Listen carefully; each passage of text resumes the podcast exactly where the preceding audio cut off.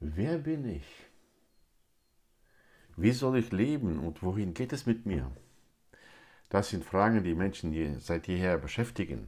Und deswegen herzlich willkommen zu dieser Morgenandacht in der Reihe zu unserer Identität, von der Apostel Paulus in Epheser 2, Verse 1 bis 10 redet.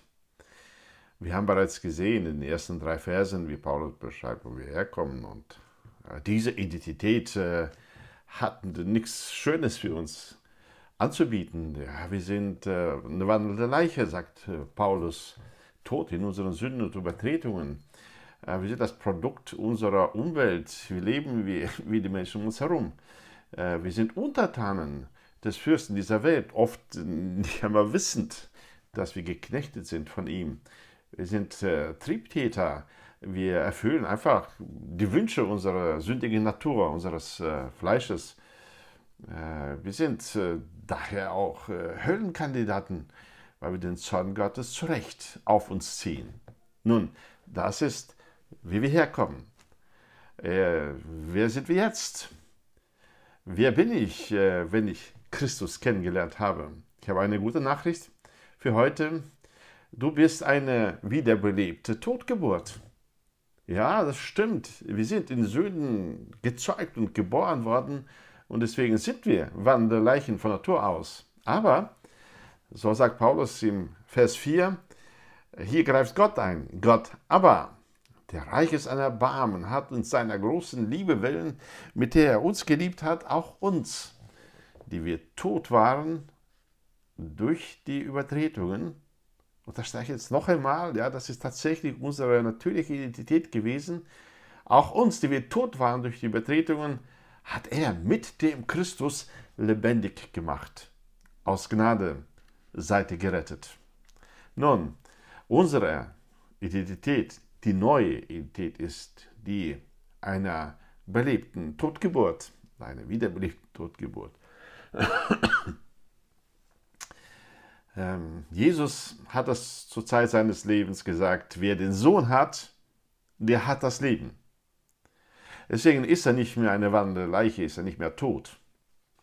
Paulus hat in Kapitel 1 bereits geschrieben, in ihm, Vers 7, in ihm haben wir die Erlösung durch sein Blut, die Vergebung der Übertretungen nach dem Reichtum seiner Gnaden. Er hat die Ursache des Todes behoben wir waren tot in unseren Übertretungen und Sünden. Jesus hat durch seinen Tod, durch das Vergießen seines Blutes am Kreuz, durch das Übernehmen meiner von mir verdienten Strafe, hat er die Todesursache beseitigt.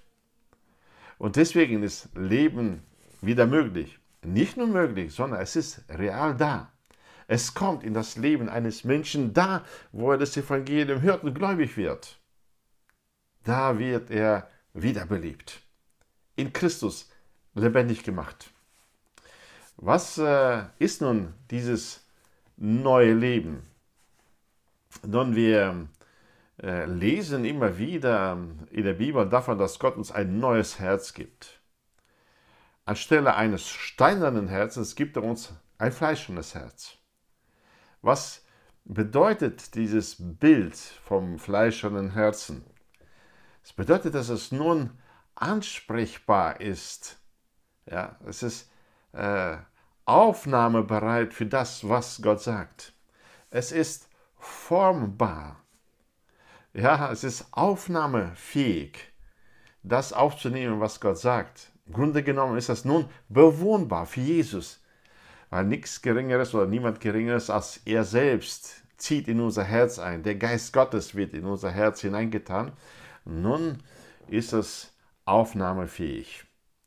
Es kann Gott zuhören, es kann Gott erfassen, es kann das ausleben, was Gott will. Es ist ein neues Lebensprinzip, das in das Leben eines Menschen kommt, der an Jesus gläubig wird. Nun, Paulus beschreibt das im gleichen Brief in Kapitel 4 noch einmal etwas ausführlicher, dass es auch dann Auswirkungen hat äh, in unserem Leben. Die Identität ist immer die Orientierung, auch für unsere Lebensweise. Lesen wir mal Kapitel 4, Vers 17.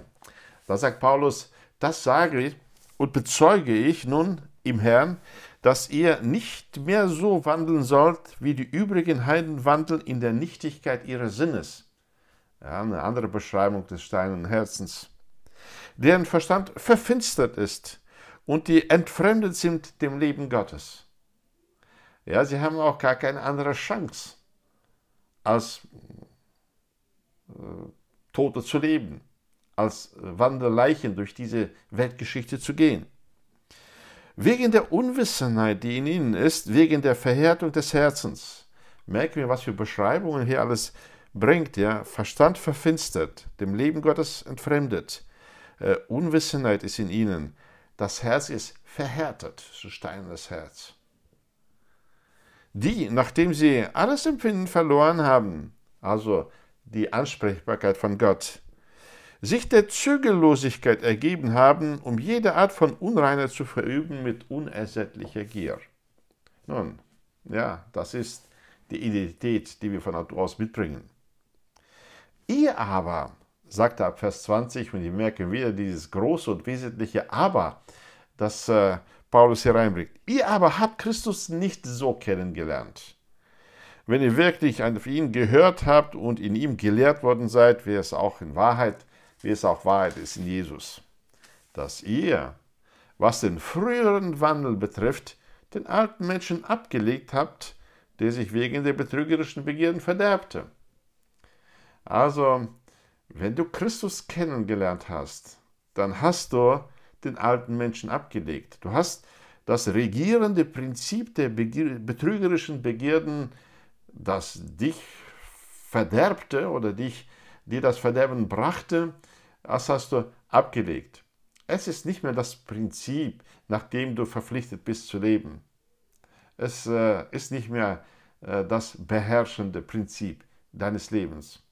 Und wenn du Christus noch nicht aufgenommen hast, dann kannst du fest damit rechnen, wenn du ihn aufnimmst, bist du nicht mehr dieser Gesetzmäßigkeit der Verfinsterung, der Verhärtung und der unersättlichen Gier, der ewigen unersättlichen Begierden und Wünsche, wir nennen sie manchmal auch Bedürfnisse, äh, ihnen bist du dann nicht mehr ausgeliefert. Dagegen, ja, was passiert jetzt? Dagegen erneuert werdet im Geist eurer Gesinnung. Du bekommst einen neuen Geist, eine neue Gesinnung, eine neue Denkweise, äh, neue Grundsätze für dein Leben. Und sie entsprechen dem Leben Gottes, das von Gott herkommt. Es sind neue Prinzipien, nach denen du dein Leben dann ausrichtest. Und den neuen Menschen angezogen habt, der Gott entsprechend geschaffen ist in wahrhafter, wahrhafter Gerechtigkeit und Heiligkeit. Und direkt im Anschluss bringt Apostel Paulus eine ganze Palette von Dingen, die sich dadurch verändern. Zum Beispiel sagt er darum, weil das so ist, weil es deine neue Identität ist, darum legt die Lüge ab und redet die Wahrheit jeder mit seinem Nächsten, denn wir sind untereinander Glieder. Merken wir, das Prinzip der Lüge wird abgelegt, das Prinzip der Wahrhaftigkeit bekommt seinen Platz. Ähm, wer gestohlen hatte, stelle hinfort nicht mehr, sondern bemühe sich vielmehr mit dem Handeln, mit den Händen etwas Gutes zu erarbeiten, damit er dem Bedürftigen etwas zu geben habe. Derjenige, der früher Fremdes angeeignet hat, auf Kosten der anderen gelebt hat, der wird jetzt zusehen, dass er mit seinen Händen etwas erarbeitet und das eigene verschenkt, veräußert, an andere weitergibt. Das ist, äh, nur zwei Beispiele, gibt es noch viel mehr im Text, kannst du gerne noch mehr ansehen, um dann in diesem neuen Lebensprinzip auch zu leben. Nun, da du in Christus bist, äh, bist du keine wandelnde Leiche mehr und deswegen bist du auch nicht verpflichtet, dich so zu verhalten, sondern du bist jetzt Jemand, der in Christus lebendig gemacht worden ist und der aus diesem Prinzip des Lebens Gottes leben darf, auch im Alltag. Gott segne dich dabei, dieses neue Leben im vollen Maß zu leben. Heute und morgen, die, die nächste Woche, den Rest des Lebens. Gott segne dich darin.